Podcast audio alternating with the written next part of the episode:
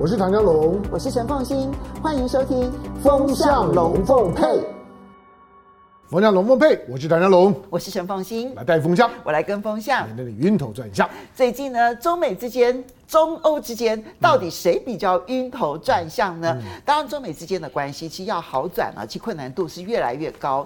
但是中欧之间。在俄乌战争现在当然是一个停滞的，然后延长的消耗的一个局面的情况之下，中欧之间为了各自的经济利益，有机会出现一些机会上面的反转吗？那我们今天呢，先从这个话题开始来开启。今天邀请了两位呢重要的来宾，第一位呢是蔡正元蔡委员，凤馨好，小董好，大家好，欢迎，连线好。来，第二位呢是大家很熟悉的雷倩。主持人好，观众朋友大家好。好，我们今天呢，先要来看的是中欧呢又重新开启了高级别的经贸对话啊。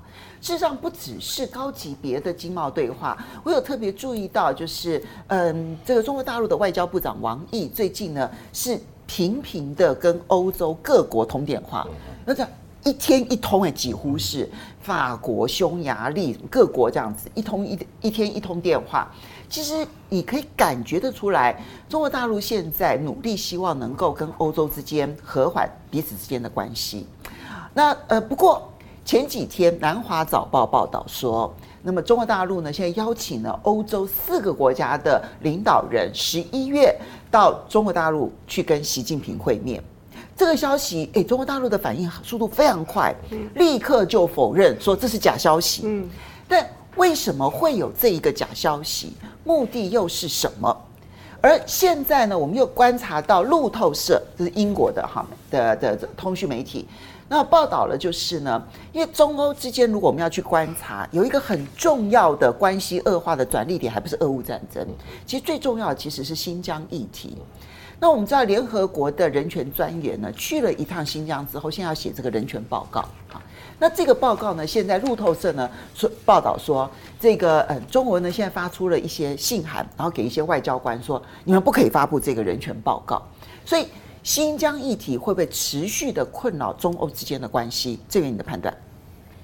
中国跟欧洲的关系最象征性的标杆就是中欧的投资协议，它已经搁了很久，而且在成型之前也谈了很久。梅克尔一直认为说它是一个重要的政绩，可是不可否认的，这个政绩还是吊在半空中。嗯，阻碍当然很多，主要是来自美国的力量。美国找的理由也很多，不只是新疆，也找过香港为理由，也找过台湾为也为理由。嗯，他大概能够找的理由已经是可以列一个很长很长的清单了。现在大概最热的理由就是台湾跟新疆。没有错，没有错。所以这个东西卡住的话。对于欧洲来讲，他自己怎么会不清楚？中欧投资协议是百分之百对欧洲有偏颇的，对中国相对的是有所牺牲的。嗯，这么一个好的一个投资协议，其他国家拿不到的。嗯，美国拿得到吗？其他国家拿拿不到的。这么好的投资协议，为什么不签呢？就是有政治的策略在干扰。政治这个策略里面，欧洲里面当然会有比较亲美反中的政治势力。这个政治势力难免会借机兴风作浪，所以你说一些经贸官员看在心里不急吗？其他一些非经贸官员可能国防的啦、外交的哈，可能会比较不在意，但经贸官员心里都很清楚，如果这个不签的话，欧洲的重大市场到底除了中国以外还有哪里可以走？它基本上已经没有了。再加上俄乌战争，他们压力更大。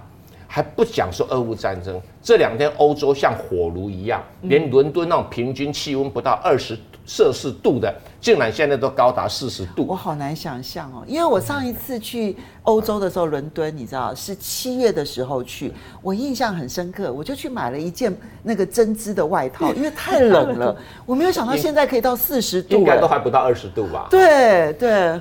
结果已经的四十度，等于欧洲所有的经济活动也会遭到重大的伤害，更不用说它的能源的消耗啦，它的各式各样的一个基础设施不足的问题，通通会浮上台面。所以欧洲的经贸官员一定比谁都心急，很想要跟北京坐下来谈一谈，看有没有什么其他的解套方法，让中欧之间的合作可以继续。其实政府之间没有继续，企业之间的活动是已经积极在进行了。比如说，欧洲的汽车大厂已经跑到新疆去设厂了，去设店啦。对，那他还公然的叫嚣他们的政府。我没有啊，我那强迫劳强迫劳动，我我没有看到种族灭绝啊。所以这样的一个情势已经迫使欧洲人正在转向。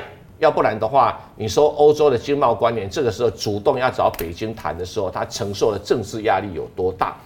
因为自从美国川普啊对中国发动经贸战啊，整个美国跟欧洲已经走入义和团式的非理性，看到影子啊就要开枪的一种地步。所以对于这个这些经贸人士啊，秉着觉得经贸问题应该跟政治问题脱钩。或者经贸问题啊，应该有独立思考的路线，毕竟这是人民生计的大事。可是基本上政治人物不见不棺材不掉泪，比如是英国首相 Boris Johnson 就是这样子的。所以为什么这这两天的时候，大家传言说英国印度一的那个苏内克可能会成为首相，因为他是。英国保守党内阁官员里面唯一有个像样财经知识的人啊，不过也不一定他能出现，因为他动不动就是每一次淘汰一个，每一次淘汰一个。现在剩两个要由党员来投票，对啊，但是党员的民调好像他的声望就没有那么高。我觉得英国现在对于接受。女性没有问题，但接受印度裔好像是有问题。因为印度毕竟是以前被他们统治的，现在统治他们一下子适应不良哦，这个也不怪他。但关键是说，另外的候选人对这个目前当前的经贸问题是完全外行的。那如果完全外行的话，英国大概也跟欧洲一样会陷入一片的迷茫。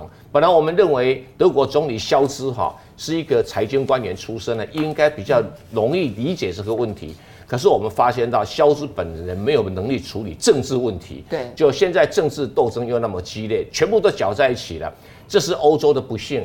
那中国呢？其实最强的地方就是说，它以逸待劳，嗯，它以时间换取空间，它甚至还可以保留有更大的弹性可以让步的地方，让财经官员回去可以去跟政治官员做某种斗争跟妥协。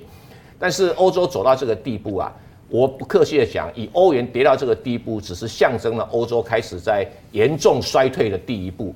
如果欧洲人自己不自觉，还要把一些义和团式的思想，哎呀，觉得中国就是一个，哎呀，这个好像恶魔一样啊，这个政治制度不对，这个措施不对，对少数民族不对。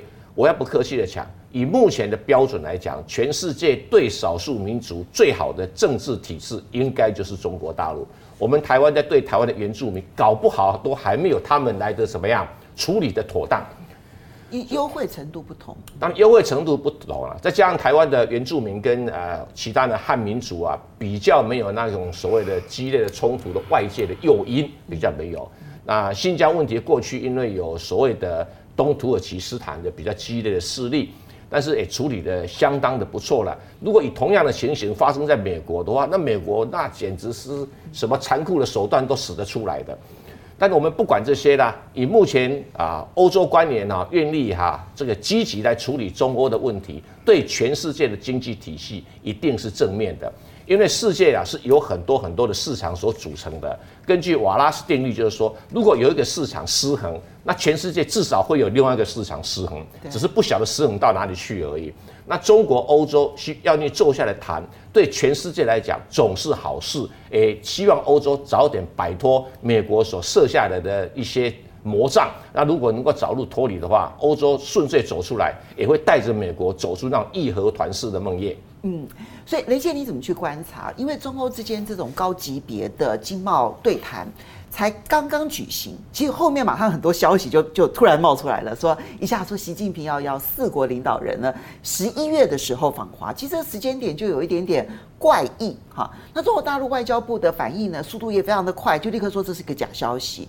那你就会发现说，这个背后放消息这件事情。似乎是有它的问题存在，然后路透社呢是连续两则跟新疆有关的。我们刚刚看到的是说路透社独家报道，那么中国大陆发信，然后要求呢这个联合国呢不要发布这个新疆的人权报告。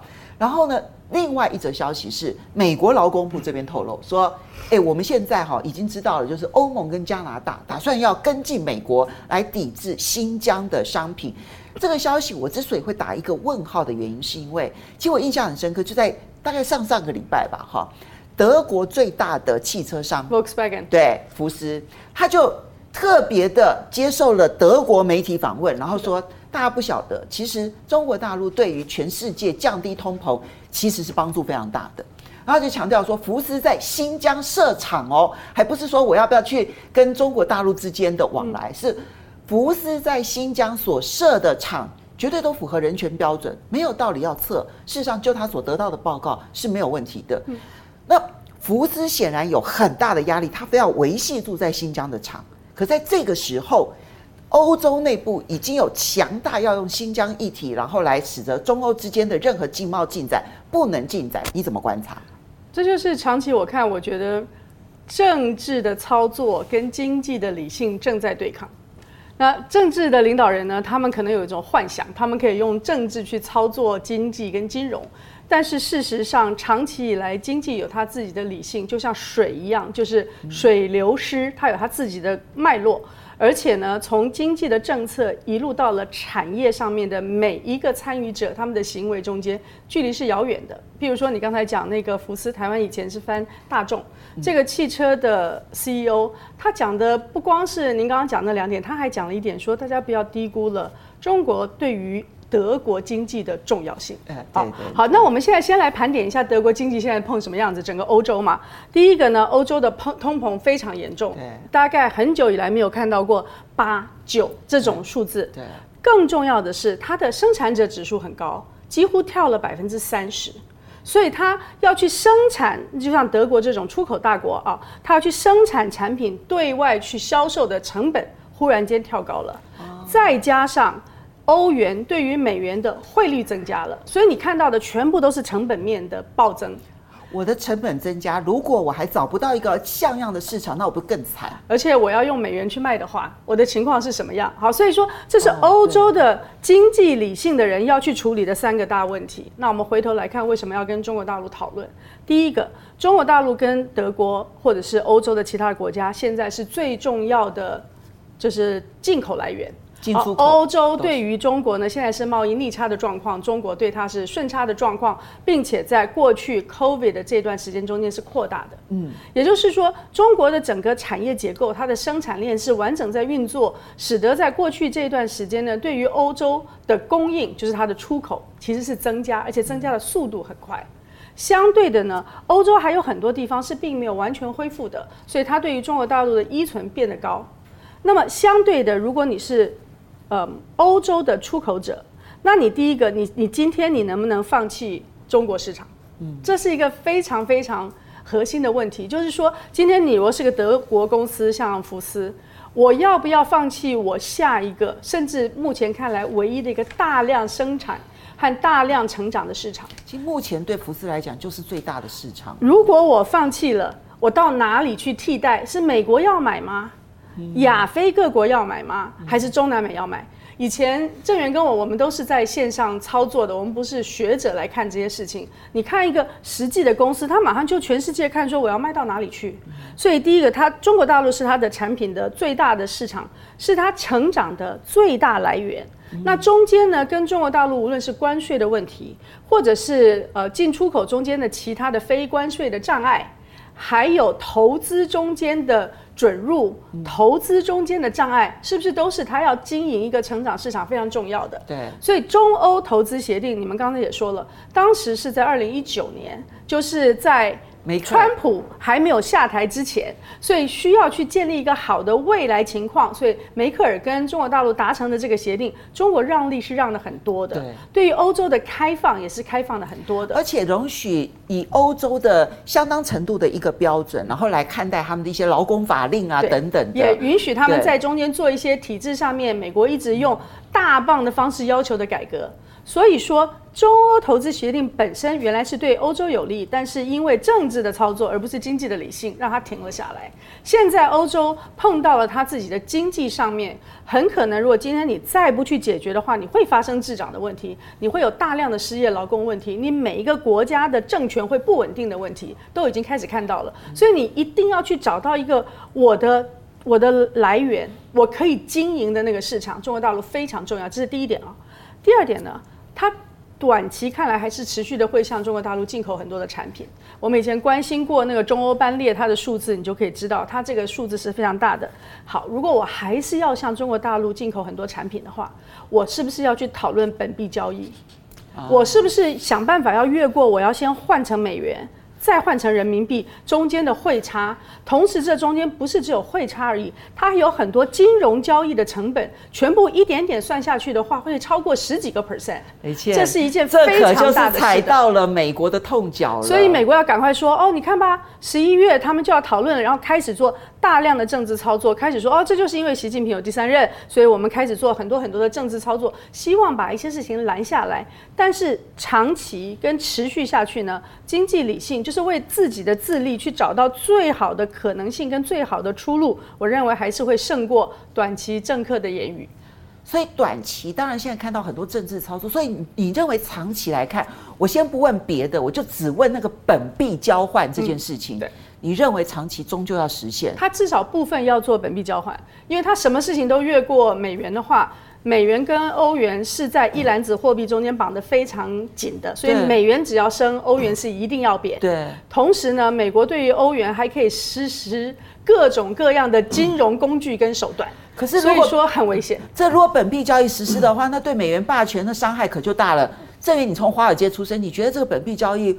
美国呃，最终会出现吗？就是欧元跟人民币的贸易上面的相当程度的本币交易。其实欧元跟人民币之间的直接的汇兑买卖已经是市场上的常态，只是量还不大。嗯量还没办法取代刚才那么雷倩所讲的以美元作为中介工具，因为里面的故事很多，我们一下子也没办法讲完。赚钱的人也很多，对，既 得利益者太大了。这是一个华尔街的结构。因为这里面哦，也，包括接相关的贸易所延伸出来的这个货运啊、保险呐，哦，还有一些融资啊，是很复杂的，不是单纯买卖汇款而已哦。对对。那其中其实，呃，整个趋势已经很明显了啊！全世界美元的霸权时代不会结束，但会衰退，会形成多元货币时代。嗯，连这个俄罗斯都想到说，叫人家要买它的这个石油的时候，要用阿联酋的货币。阿联酋什么时候可以端上台面了？但也也证明一件事情，就多元货币的时代已经来了。所以各国的这个这个货币储备、外汇准备啊，一定哦。比重会把美元慢慢减少，而不一定会用人民币取代，因为人民币先天性要作为国际货币哦，有它的困难度。还有，对，不是它的困难度，主要是任何一个要把货币往外送，可以做准备，一定要贸易逆差嘛，对，要金融收支逆差嘛，偏偏人民币每天都一直在收钱进来，钱出去很少，所以这个就不构成一个国际货币的基本条件。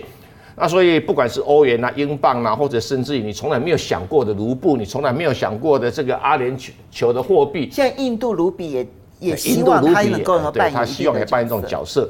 所以未来的汇兑系统哦，会百家争鸣。但是短期内哈，大概我们这个简单的判断啊，美元还是会占有将近一半的规模啊，直到了说美国奄奄一息，但是美国现在看不到奄奄一息的一个真相。但全世界的这样的一个经济走势，哈，美国你说要把一个逐渐衰落的欧洲来弥补你自身的成长，我觉得这个可行性也不高，因为美国跟欧洲之间的经贸体系事实上的密切的程度，比我们想象中，哎，什么中国的关系啊、印度关系还要来得密切。那因为这样的一个密切的关系，哈，你就可以发现到说，那我就一个伦伦敦的交易市场。或者我就一个欧洲任何一个交易这个的时候，不管证券啊或外汇啦，或期货的交易中心来讲，我老天爷呀，我这个没法脱钩啊，所以没法脱钩的情形底下，你要把欧洲衰退，也一定会把美国的经济往下衰退。举个很简单的例子，你只要想想看，欧洲天然气涨，美国天然气能不涨吗？嗯嗯，啊，联动性总是存在，很困难嘛。那好了，你说美国说要对俄罗斯的石油送个一个 price cap，这是个价格上限。那你能对沙特阿拉伯价这个价格上限吗？你能对英国北海布兰特油田的石油价格做上限吗？所以这困难度是超乎你可以操作的范围。因为如果说国内，比如说印尼哦，也很厉害，印尼说啊，对不起哦，老百姓生活困难，所以，我印尼内部的煤炭价格，对不起，我不出口，国际价格再怎么涨，我内部就不准涨。那是国内的可以，可是涉及到就管到别的国家，有那么多参与者，那你只会把欧洲打在地上。那欧洲打在地上的话，我就大言的断定啊，欧洲现在台面上的领导人呢，一个一个会从地球上消失，跟 Boris Johnson 一样。那你美国的领导人看在眼里面，下一个轮到我啊。所以这种政治的换代，就是说刚才连线讲对了，政治不理性，如果逼到了经济理性没有路可走的，那反弹力道回来，Boris Johnson 就是现成的案例。好，这句结论其实做的还蛮好的。所以香龙你要怎么看？现在我们其实可以看得出来，中欧尤其欧洲的经贸。官员其实已经感受到，就是那个欧洲的衰退压力之大，他们非要寻找出路不可。所以经济理性现在正在抬头，但是政治的不理性还在操作当中。我们刚刚其实看到一连串的，其实都是政治不理性正在努力的操作，包括欧洲内部的舆情，甚至于美国商务部其实讲的都很坦白。你看到美国商务部的次长直接讲说说，你现在对俄罗斯的所有的出口管制，哈，我们都是对中国的事先预演。所以，对于美国来说，他巴不得我有一个像欧洲、像对俄罗斯一样的出口制裁去对中国，只是他现在还找不到一个很好的理由，所以他是很担心中欧之间的经济理性发展下去，对美国来讲，无论如何，它都可能造成伤害。你掌握就是因为欧洲，欧洲，欧洲，它有很多的很多的病，那种病就是说，它最主要病就是它只要讲到或者想到中国的时候呢，它就会头痛。会心悸，然后会失眠，会有会有很多的这种的症症状，都是更年期的毛病。然后他他他看医生的时候呢，医生说这是心病，是心魔。那这个是没有没有办法的，就是他他他不是中国所引起的。你看中国跟欧洲，我刚刚谈到中国投资协议，你把那个协议看完了之后，几乎没有一样是中国在要求欧欧洲你一定要怎么样的。中欧之间在互动的时候，都是欧洲单向的在要求中国说你这个不好，那个不好，那个那那那不好，就是数落，知道吗？就是你惯性的数落，觉得你这什么什么不不不不好，那不好就撤嘛，嗯，但是又不能撤。那欧洲因为它有它有它先天的结构的问题，就是二战的记忆啊，跟马歇尔计划的那个麻麻药下的非常重，它到现在为止那个麻药都还没退。所以他都还是很习惯在在那个二战的记忆跟那个马马歇尔计划中习惯，就是跟美国在一起过日子的那种的感觉，那个记忆是很深刻的。你到现在为止，欧洲你没有看到一个政治人物在反省，就是二战之后的，就是欧洲的结的结构面的问题没有哎，就经济依赖的程度都都没有。换句话说，他还是很习惯跟着美国过日子，不管美国对他怎么样，他就是不离不弃，因为他他不知道要去哪里。好，但是最最近他跟他跟中国的这一波的操操作是欧洲需要，嗯，欧洲因为就像雷来雷建两位讲，他现在他现在没有一样数数字是好的，对啊，他好糟，你看他通膨，他出口的逆那逆差，欧元的欧元的贬贬贬值，对，他的这些政治人物一个一个的下来。因为我们平常在念在念经济学的时候，总总体经济跟个个体经济好像很顺，那这政政治学你很少听到总体政治学跟个体政的政治学，对对不对？可是我告诉你，个体政治学其实很重要。个体政治学呢，就是政治人物之之之间的人脉关关系啊，那种的人脉关系。我有没有哥们？就是说，如果上台的是跟我是哥们的，那个真的方方便很多，见面三三分熟。我跟你讲，最明显的例子就是川普跟普京啊。对，就是说，如果川普在任内的话，我认为乌克兰战争根本不会发生。那个差很多啊！你就像安倍、安倍、安倍都可以赶快呢找着找统一教呢去去帮他敲川川川普的门啊，门一打开，金的金的这样子一个高尔夫球杖送给你之后，什么事情都好过啊，四年呢就就就就没有问题。因为欧欧洲对中国那种单面向的数落，这是欧洲会不自觉的。他一直觉得我就是可以这样子对对你。那中国有有有没有在数落？你是欧洲这么完完美都没有可以可以数落的吗？美国这么完美都没有可以数落的吗？还是你有没有意识到，就是说中国在处理它的对内跟对外，尤其在国际关系，它就是守着那那个那个所谓的和平共处五五原则。那个和平共处五原则的和平共处很重要啊，就是我没有想要去改改变你你什么，不管你好或者是不好，基本上面大家呢就是那条那那那条线呢，大家相互尊重。但你倒过来讲，你也知道，他就觉得说你也不要对我指指点点点点的。我们我我们我们在国与国之间的基础上面去交往。可是如果你今天欧洲跟中国要互动的时候，都是觉得你这个不好，那个不好，那个不好，而且你这个都都要改改改改，没有没有改，我都都不跟你怎怎么样，那就难了。过过去。中欧投投这些看也知道，那个是中国做了很大的让步啊。做了很大的让步，结果呢，你你不买单，这个时候你又发发现你不行了，因为欧洲再下去，现在欧洲面对的是生死存亡的问问问题了嘛。它的能源危机实在太严重，是你的生死存亡的问问题，所以中国现在愿意跟你谈，老实讲是给你面子，可是你要你要去数落新新疆，我每次看到这些呢，国际上面的大国或政治人物啊，在数落中国是，我我不是说中中国多好，我是说当你要数落的时候，你大气一点，比如说。你你你你制裁新疆干嘛呢？新疆的所有的决决定都一定是习近平做的，你制裁习近平啊？你你你干嘛光抵制新疆的产品？你应该抵制全中国产产品啊？今天哪有有哪一样的东西是是是就是新新疆的自己决定的？没有，就算马兴瑞调过去了，你也知道那边所有的决决定都是整个的整个的中国的官官方的决定，你就去制裁整个的中国，你抵制中国的所有产品，你就制制裁。如果你认为有有谁是新疆的什么什么种族灭绝等等的刽子手，我告诉你，那一定是习习近平啊。那那那你你还跟他见干嘛呢？第二个就是说，你今天你像巴切莱莱特。巴切莱特呢，从一个联合国的人权专员，你知道他在他在几年前的时候呢，他还是全全世界西方国家吹捧的人权斗士，对。人权，他还是南美洲的总统，对啊，智利耶，智利的智利的总统，两任的总统，民权的斗士，然后美国认为的这个重要的指标模范的国家，他是他是南半球的民主灯塔，对，就是你讲起来觉得呢南半球最成功的，就是说呢，脱离那种那种政治上面的泥淖的，就就。可是今天巴切莱特作为人人权专员，我也觉得巴切莱特不带走。巴切莱特之所以西方的媒体一骂他呢，巴切莱特说：“那我不干了。”那个背后的意思就就是说我告诉你，我看到的跟你讲的不一样。如果我我看到的跟你跟你讲的不一样，我把它讲出来就好了。我我我我干嘛要要不干呢？就是巴切莱特如果真的把他看到的东西讲出来，他认为的东西向福斯讲一遍。那今天呢，很多的国际的媒体，甚至于像联合国这些体系，他就会给嘴并二嘴，他就不知道怎么讲。光福福斯这样子讲。德国或者很多西方都受不了，都都都觉得一定要修修理服福斯，不修理福斯以后，再有其他大企业跟着福福斯这样讲，再多个两三个，那还得得得了？那那以后呢？你要把这些企业界的那种反中的，就挺中国的，或者跟中国亲近的声音压下去，就压不下去了。你看到福福斯在在干什么？你买买过车的，像各位都开进这些进口车，都开豪豪车名车，你们的豪豪车名车，你们三位了。你们三位我都知道开什么车。我的我我我我的就是说，你看到的进口车，它都是怎么进口？它几乎都走海走海路，嗯漂洋过海。一个一个一个进口车是汽车的大厂，它为什么要要设在中国最内陆的地地方？我我聪明的，我当然是像特斯拉一样，我摆海海边了，我摆上海啊，因为出口方方便。没有特斯拉也到新疆，特斯拉也到新疆设厂，它也有，它因为因为那个那个地方是它的光光光伏产业，是它光电产业、电池等等都在那里。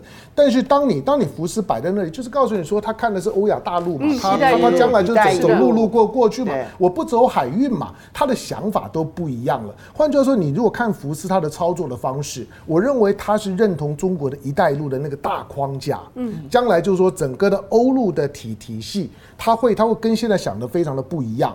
我们我们现在看的，大家呢不跟美国，刚刚讲到一些货货币，当然货货币面两两位比我懂很多。我我纯粹认为，所有习惯用什么货币，那个是一种的惰性。有尤其到了今天，你要转换其他的货币，它固然会有一些的成本。不过大部分都是系统转换的成本，就是只要你你的观念变了，其实就跟着就跟着变了。但是其他的货货币大概都没有可能去跟美国美元去相相提并论。你看到最近人民币跟日元不约而而同的在抛抛抛售美美国的国公债，你认为他在干什么？一方面美元高了嘛，那第二件第二个降在降低风风风险嘛。第三个我何必捧你美把我把我赚的钱呢全全部都都给你美国那边用干嘛呢？大家都开始在做一些的货币的转换，一年两年看不出来，但是我觉得十年二十年一定会看得到。好，这个是中欧关系，其实这个中欧关系的背后其实就是美中角力啊，就美国到底要如何的出招，中国如何的应对哈。那所以我们接着就来看美中之间的关系。那么拜登总统哈，他在麻州的时候就记者反正就是堵麦嘛，我们讲说堵麦，然后就问他说。哎、欸，你到底要不要跟习近平会面啊？他说，嗯，十天内。他为什么那么笃定认为是十天内？在在台湾，你要你要问蔡英文就问问问问不到。对呀、啊，那蔡英文要比拜登，他已经有五百多多天 见不到记者，没有没有接受媒体任何的堵麦，所以你就知道说记者多么不尽责。好，OK。那我们现在关键点来喽，因为其实说拜登跟习近平要会面，从五月就开始放风向，放风向了。好，苏利文那时候，你记不记得拜登亚洲行的时候，他在总统专机上面，然后就跟这个白宫记者们说，如果未来一段时间你看到这个拜登跟习近平通电话会面，那么也都不要觉得意外哦，其实就是在一个放风。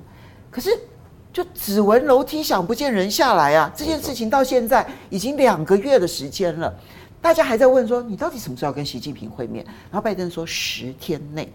然后伴随着是一个什么呢？就是美国众议院的议长裴洛西外传，不是裴洛西自己宣布的，也不是他们的办公室宣布的，是《金融时报》帮他放的风向，说要来访问台湾。结果呢，拜登呢就回答，认真回答这个问题，说：“呃，军方反对。”这里面到底是释放了什么样的风向？郑源。美国、中国跟台湾呐、啊，目前的关系真的是属于某种程度的战略对峙的一个状态，也是属于一种战略僵持的状态。然后每一个国家都会有各种政治势力，当然中国是比较单纯，它是因为一元领导。然后其他国家会有各式各样的政治势力。美国至少这个简单分割有共和党、民主党，民主党里面大概有分的国会派的、有白宫派的，或者是呃这个这个所谓大州小州的哈，是有点复杂。那在战略对峙的状况里面，总是有人想要做压力测试，这是所有的国际这个斗争上的习惯。举个例子嘛，我们小孩子都所谓调皮哈，就是哎，我丢个石头看看，对不对？总是有这种动作。那反映在国际关系，他一定会有人家想要测试压力，压力测试红线在哪里？对对，你红线当然是更经典的一个说法哈。那裴洛西这一卦呢，因为他跟台湾呢，上一次说要来没来哈，他的某种程度，人家会觉得他的政治信用有点的问题。那也许公关公司的钱也收了，钱金收了，后续不能不不处理。当然啊，一定的、啊我，我没那么笃定了。那些民主党又要选举，民主党募款募款又很困难。然后佩洛西现在又是募款大将，如果他没有好好帮众议员募款的话，万一这个民主党还选赢的话，那众议院议长肯定不是他吧？那她老公那边赚的钱够多了。不是，美国的政客是通常不会拿自己钱出来帮助。没错，再有钱他也不会拿。哎，对对对。那这个香香农比较接近美国的个体政治学，所以在这种情形底下，他当然要把过去的事情想一想，那来丢一个压力测试看看。那如果测试成功，啊，那简直是佩洛西个人的重大胜利嘛，也可以说得上是美国的重大胜利嘛。那中国现在目前或者跳出来大概是说赵立坚吧，那讲的很严重很严重。坚决反对，嗯，那当然也不晓得坚决反对，他已经讲过好几次，这一次算些什么样的东西？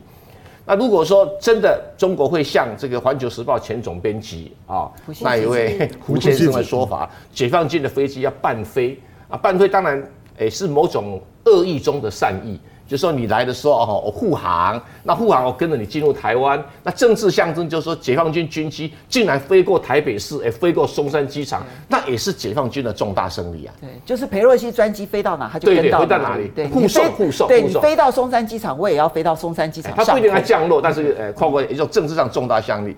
那裴洛西的飞机如果真的能够降落，解放军又能够伴飞，啊，不是双赢吗？那台湾也赢啊，三方赢，这个压力测试不是很完美吗？可是这是正面解读，那负面解读就是说，你佩洛西的身份来的话，他跟上一次联合国大使这观点都不一样，他一定是美国的军机，那美国的军机一定会有从这个日本飞来的空军战机来来护航。大家可能不晓得，蔡英文每一次啊搭我们台湾的专机一上空的时候，台湾的所有的。就至少有四架到八架，就会上去帮忙护航。对，到金门也是。到金门也是。那现在就裴洛西，好，我假设是要有五架美国这这个空军的这个战机从这个北面，因为它一定从北面来，它不会从西面来哈，东东面来，所以它一定会护航，那就精彩啦。美国空军五架八架，解放军要几架？那好了，我们台湾的空军总该去迎接吧？那要几架？哦，这个时候你可以看到说，就像一个。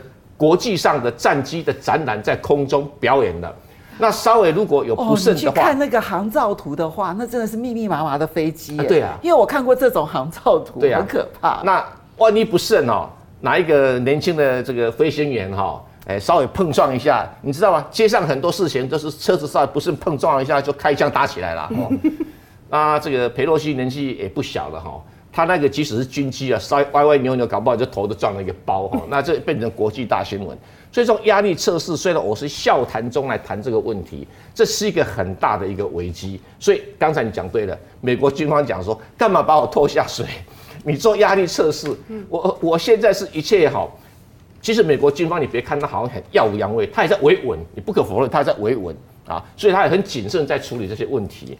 米勒虽然是将军哦，讲的有有时候会夸大，但相对其他政治人物啊，他讲话都相当相当的谨慎，相当谨慎。所以裴洛西这个事情，你说美国的美军呢反对，我一点都不意外。那白宫到底会不会阻止到底？呃，白宫啊，我认为他现在哈也是在想要做压力测试，但是白宫应该是不赞成的，嗯，因为他现在没有把握说这个压力测试下去会不会会不会是到底像是制裁这个伊朗那么简单，还是制裁俄罗斯一样被被碰得满鼻子灰？那应该是会被碰得满鼻子灰的可能性比较大。那压力测试其实有个好处了哈，如果说有一方不敢来啊，哎，北京只是喊一喊说，哎，赵立坚说坚决反对，然后从此后面就没什么事，那美国就会得寸进尺。这次那下一次贺锦丽嘛，对不对？贺锦丽下次拜登哦，一看的民主党会选输了，那他连任无望，他创造了历史奇迹，我亲自来啊，看你北京怎么样子的。哎，打台湾牌是一个什么？是一个力道很轻的事，哎，只是不晓得风险大小而已。对，对美国来讲，他日本牌有什么好打的？他韩国牌有什么好打的？因为韩国牌本身就是个北韩卡在那边，凭良心讲，跟中国什么事？就打台独牌，打台湾牌，不花成本，然后只是风险很大而已。而且压力测试又很容易看出效果来，所以在这里面他故意讲说，十天后我要跟习近平见面，哎。可能可能跟裴洛西见面比较快，所以他先去跟裴洛西沟通一下，再来处理这个问题。其实压力测试不能不是不能测试，但是不能用政客的率性来处理。我像裴洛西那公关公司安排的，那我就诶要把我的未履行的承诺给完成，然后让我在这个整个选战中变成世界知名的人士。这个对于美国白宫跟军方来讲，未必是他们觉得是最有利的战略设计。那所以我觉得裴洛西这个问题，应该只是投石问路的压力测试，还没有到要把自己的本人的真真实啊什么金身是吧？金心啊，金身先抬出来的地步，还没到那地步。政客有政客的算计哈，但是呢，军方呢，他们所承受的压力可能更真实。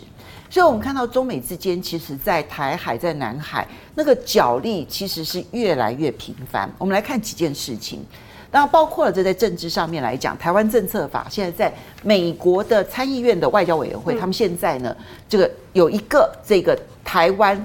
政策法，在这个政策法就是政客的操作里头，要求包括说要给台湾的军援的资金啦，然后怎么样去把提高，怎么去制裁这个中国大陆呢？这个把敌对关系给拉高的这一些中国官员啦，甚至要赋予台湾类北约的盟友地位。好，那这还有更改名称等等等等的，这是政客的操作。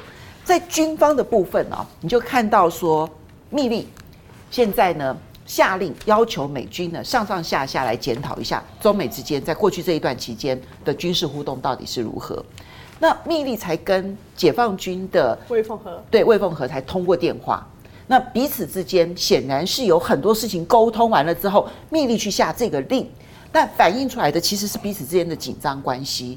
可在这个时候，我们看到美国第七舰队的班福特号又通过了台湾海峡。这一次的通过跟过去不一样的是，它在通过的同时，它由南往北经过台湾海峡，而大陆的山东舰就由北而南的同时都是十九号通过。嗯，以台湾海峡距离这么近，他们又都是在台湾海峡的靠西的地方，彼此之间恐怕都是看得到对方的。所以这种紧张关系是确实存在的。然后美国的这个中情局说了，现在啊，这个中国大陆正在研究如何攻台。然后我们外交部赶快出来说，对对对对对，他们正在研究。我我觉得他们大概研究七十年了吧，随时都在研究。但是我们要怎么去看政客的操作跟军事上面的紧张情势？是因为他们在说正在研究的时候，我跟凤馨的想法是一样的。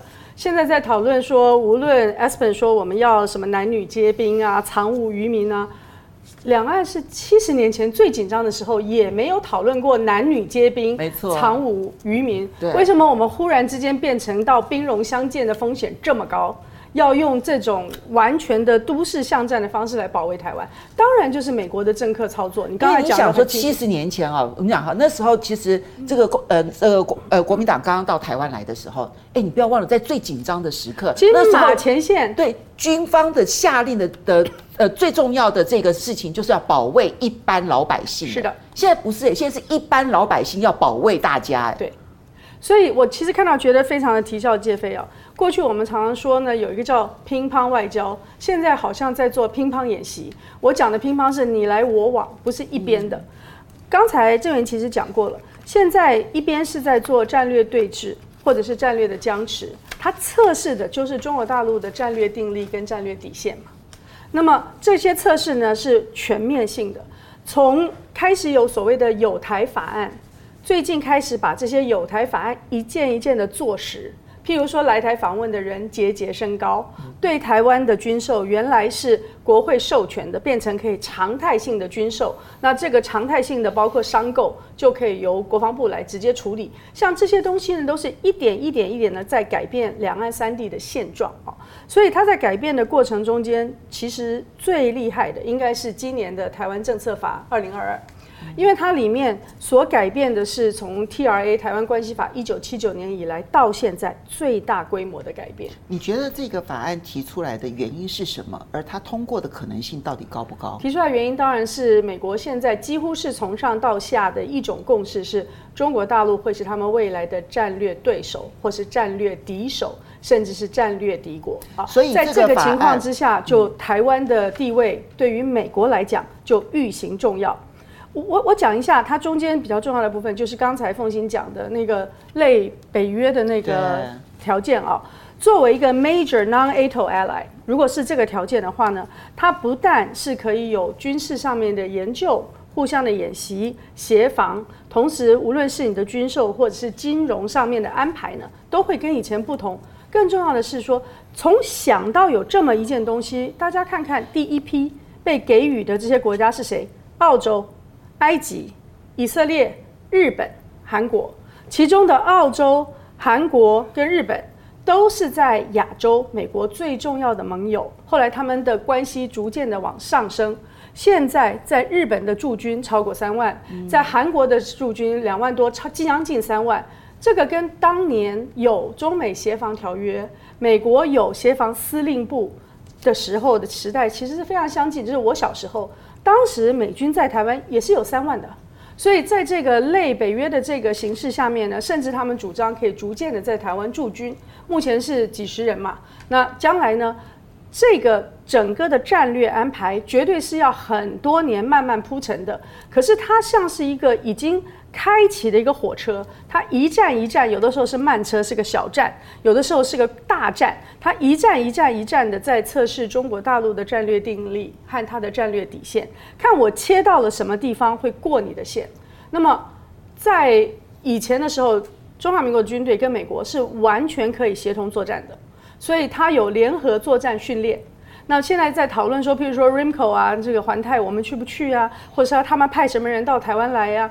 这中间都有一个非常大的历史上面的根源，就是曾经有一度我们连军队的演训的手册都是从美军带来的。好，所以过去我们有非常强大的联合作战的能力，可是现在真的没有。两军要能够联合作战，要从你的战略构想跟所有的 command，你的指令都要是一样，才能联合作战。所以每次你看美国跟这些环太这些国家的军演都是很低阶的，什么海上救援啊、补给啊，因为他要真正要协同作战，不互相打到对方啊，是非常危险。没错。可是中国大陆跟俄国海上的军演，对，都是实弹实兵，而且是完全可以自由开火的。那个是非常强大的联合作战。过去台湾曾经跟美国是这样，那现在美国是不是打算要在亚洲再建立一个类似的关系？我们还看不出来。可是看起来呢，是一步一步在慢慢走，而且所有的友台法案也在慢慢的继续的实化。每一个友台法案的坚实化，就是会对于过去的呃美中台的三公报或者是台湾关系法。都会做一定程度的削减，所以这边的石化就是那边的相对的削减。它到什么时候呢？会过了中国大陆的战略定力，或者是它的战略底线，我们很难说。但是我想补一下裴洛西啊，现在看起来这个台湾政策二零二二是要八月三号或者八月四号才要才要谈嘛。那大家都知道，这个一一谈完就是简单的审过。我们以前在立法院是这样，有的时候就是做个形式，对啊，审完了以后呢，就休会了，就休会了。对，休会来的时候，若是裴洛西到台湾，他可以做出一些宣示性的说法。事实上呢，可以在他不用真实的去做什么事情的时候，代表一种态度、风向球、意见，至少他会有一个宣示效果。好，所以我们刚刚其实呢谈这两件事情，刚刚好就是一个谈人的渐进，一个是制度或者是设计呃事情安排的一个渐进。你不管是在法令制度上面做渐进，或者人物的来台湾访问这件事情做渐进，其实你都是在做压力测试，往前推到那一个底线，直到知道那个底线在哪里。那问题是。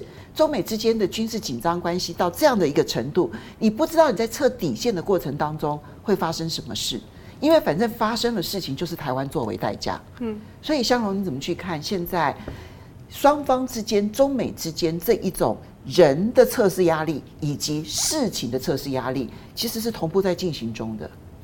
但跟跟中国之间的这种无无止境的纠缠，看起来好像是中美两国的问题，但不只是，而是说把中国妖魔化了之后，让美国有很多潜在的好处是看不到的。比如说，亚洲的所有的国家，在过去十年里面，它的军事支出都大幅成长。这个这个对他来讲是多好的事，就是、啊、这不是只有台湾了。我们现在讲的不是只有台湾，可不是只有台湾说，哎，你要增加军军费。你看日日你看越南，你看菲律宾，你甚至马来西亚这些都一样，军费都是大幅成长。这这这些国国家，我为什么就大家可能注意到最近斯里兰卡破产了之后，中国不理他，为什么要理他？你都破产了，你还去参参加环太平洋军演，神经病啊！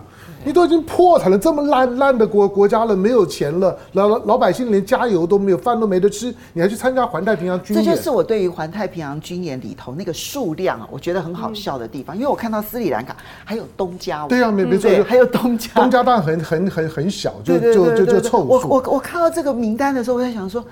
这个数字其实真的是有很多虚虚胖的地方。对啊，当然就是你就你就知道，就有很多的人脉，你要从里面去看斯里兰卡那个总统，大家都都他是轻中的鬼扯一通，你知道他他跟美美国的关系有多深？跑出去之后呢，都都都都都是跑跑美国，先跑到阿联酋、杜拜晃一晃之后，然后跟阿富汗的那个总统一样，阿富汗那个总统逃离阿富汗，带着一包的钱去哪里？他一样到阿联酋、到杜杜拜啊，他的他会受苦吗？不会呀、啊。好，那你看到看到现在的现在的中美的这种的这种的气氛，那台大家关注的是是台湾了，因为我们生活在台湾了。可是那种气氛越搞越越越紧张，他会觉得说要全民皆兵。我看如果如果全民皆兵，你会你会发现去当兵的女生很多，但当兵的男生很少，跟现在是一样啊。你现在在在在我们现在募兵制的情况下面呢，国防部不好意思讲的就是说女生来太多了，男男生来太少了。为什么？呃，因为很多的很多的很多的女女女生，她们会觉得她们可能不太需要去承担承担战斗任务。嗯，那因因此很多属于后勤的啦，那这种的这种的所谓的电电的电子方面这方面的女女生的参与就很多，所以在很多的很多的这些呢，在军军事上面，其实呢，女生的意愿表现的比男生高，因为男生其实大家都知道，就是说我当兵，我是真的要去打仗的。每个人都会这样子想。那你看到的，就是说呢，在乌克兰战场上面那些女啊女兵，到现在为止，你看过两个女女兵战士，一个就是很有名的那个巴巴西的名模，她是觉得她没有事，但是人家温压弹下来了之后呢，真真空了，就被活活的给给闷闷死了。那种呢，都都已经是意外，真的战场上面会出现的是很少的，死伤遍遍地的那种呢，对你有生战力的消耗，都还是呢针对男生来的。那我们今天在谈台湾或者谈大陆问问问题，台湾必须要很现实。我们的我们的我们的观众朋友，因为年年轻人很多，我简单讲，你今天就算是就算是这个 Esper，他他他不带种了，我告诉你，当他自己当国防部长，他就不敢来呀，对不对？但是卸卸任了之后，就来领领现金啦。你看这一年，不管是不管是过过过去的克拉夫特，或者说是呢庞佩奥，这些人呢在任上的时候，为什么都不都都不敢来？一卸任呢就来。任上领支票，卸任领钞票，你知道吗？就是在任上的时候先把支票开了，因为现现任的价码比较高嘛，先叫你呢台湾把把支票开了，卸任的时候呢就来兑换支票，可是这是现任的时候开的。那你你看到台湾的情况呢？其实其实很简单，你就算把你的把你的国防预算提高到 GDP 的百分之三，以现在呢中国大陆的就是说国防预预算一般所接受的大概接近三千亿美金，你再再怎么加也也不到大陆的十分之一啊。是啊，三千亿美金大概就是我们 GDP 的将近一半了。以他以他以他最最近的所有的海空军的装备的更新换代的速度之快，你跟不上的。台湾台湾根本的问题就是大大家说的七分政治三分军军事嘛，所有的蒋蒋介石时代不是就这样讲吗？可是我们现在没有政治的部分，只剩下军军军事，我们现在全部都靠军事。而且当民进党执政的时候呢，是用七分军事去对抗老老共，用三分政政政治呢去对抗国国民党，对对抗蔡蔡政。我觉得那三分军事是拿来孝敬美国的。对，就是说，就是说你你现在你现在的根本的问题是你的战略问问题。如果你循着美国的这种的战略，你跟着他呢继续喊打喊杀，你不断的投入国防预算，会有用吗？除了军备竞赛以外，对台湾是一点用都没有。可是问题是，两岸之间现在已经没有任何的政治互动。了，这些人来来台湾，每一个都是喊打喊杀的。你看庞庞佩奥不是一样吗？来了之后呢，我们应该就是就是承认了承承认了台湾是一个主权独立的国国家，不叫台湾的中华民国，两两两个中国，你认内你为什么不敢？那这个呢，Esper 来的时候也一样很大声，你认内你为什么不不敢？只要你是现任的，我之所以说 Pelosi 呢不会来，因为他现任，他不会来，他不敢来。就算是今天的习习习近平公开的拒绝拜登，说我十天之内不跟你见面，我告诉你，Pelosi 也不会来，他就是不敢来。好，我我我补一下，就是说现在我们就算增加了军费，美国卖给我们的东西跟肯卖给我们的东西，也不能够组成一个完整的防御网，没错，是完全不可能。没错。好，我们接下来再来谈的是经济方面的事情。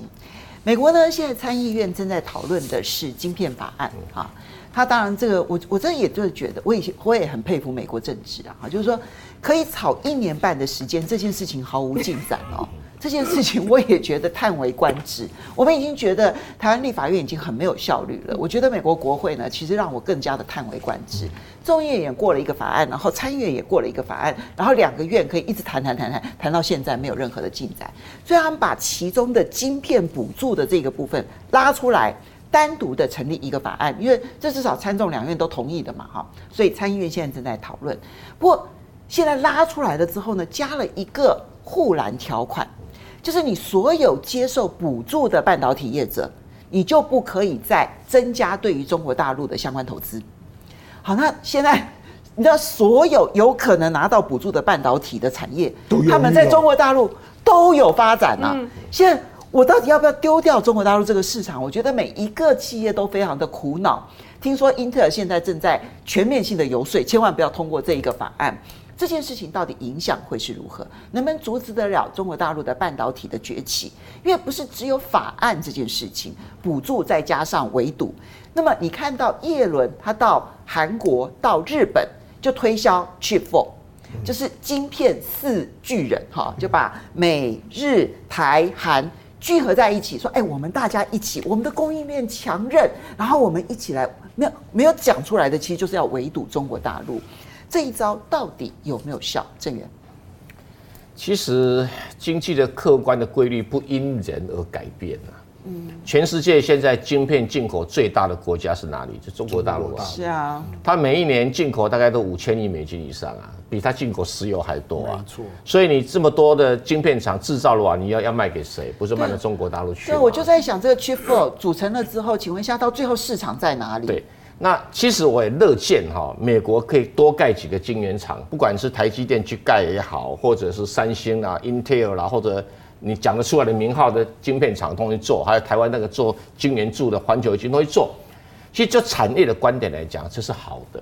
为什么？因为越多的厂哈。它以后晶片价格会越便宜，嗯，晶片价格越便宜，对中国大陆也好，它不用进口五千亿啊，也不进口四千亿啊，那我们手机也会相对便宜啊。那现在什么电动汽车会相对便宜啊？这全世界的福音要从正面来看待。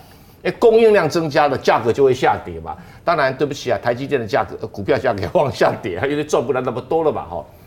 第二个就是从国际的一个竞争来讲，就是说美国不只是要复兴自己的制造今年的规模而已，他还要想着压缩中国大陆制造晶圆的规模。对，那这两个目标基本上是冲突的，因为理由很简单，我刚才讲过，最大市场在那边嘛。嗯。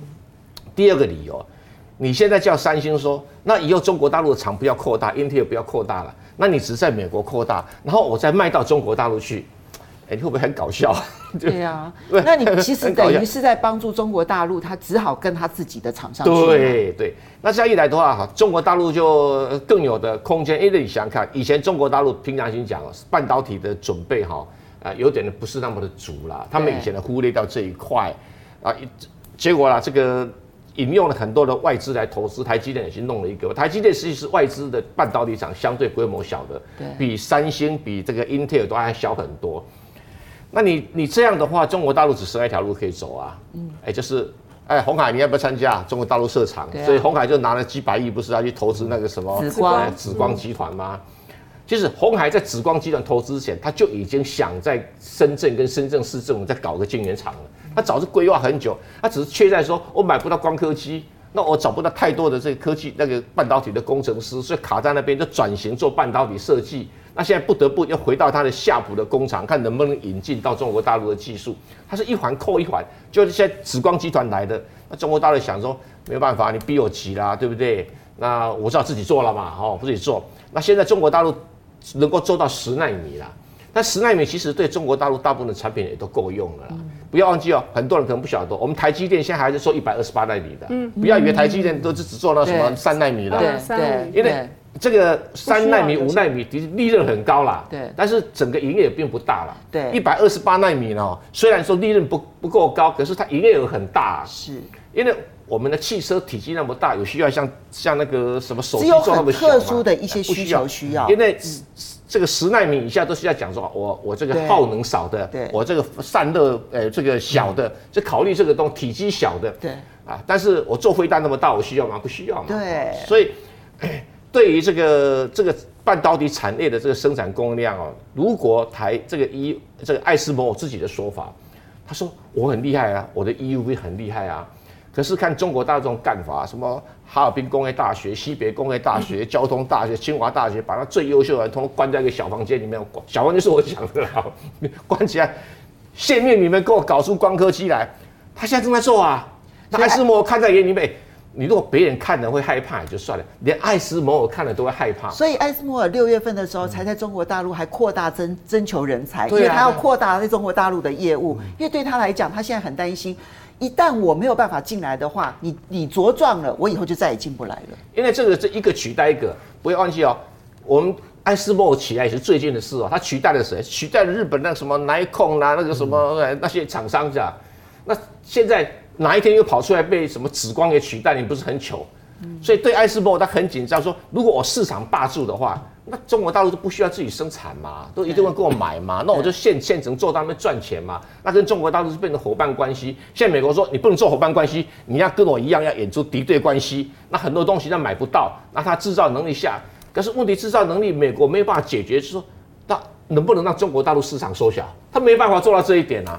他订单在他手上啊，这是一个先天性的困难。那你美国本身当然也是个半导体需求量很大的一个市场，可是不要忘记哦，下一代、下一代的大部分都跟通讯软体有关系了。那通讯谁最强啊？那对不起啊，CPU 中国大陆不是最强啊，记忆体中国大陆不是最强啊，但通讯谁最强？你在想到这一点，所以为什么华为就说我会发设计出什么东西啦？我要去找谁制造啊？那如果你们不帮我制造，我就自己来啦，对不对？哦，所以。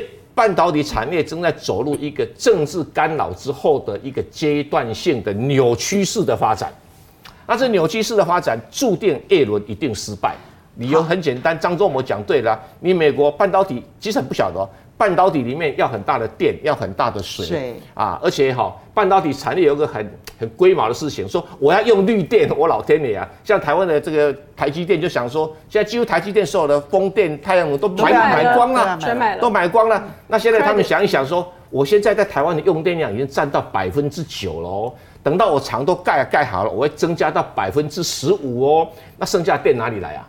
那你说用全部风电也不可能啊。所以这个问题不是台湾有啊，美国也有哎。所以美国也有，而且美国还有水的问题，美国还有废料处理的问题。大家不要以为半导体厂没有废料，你问给问雷那个连线都知道了。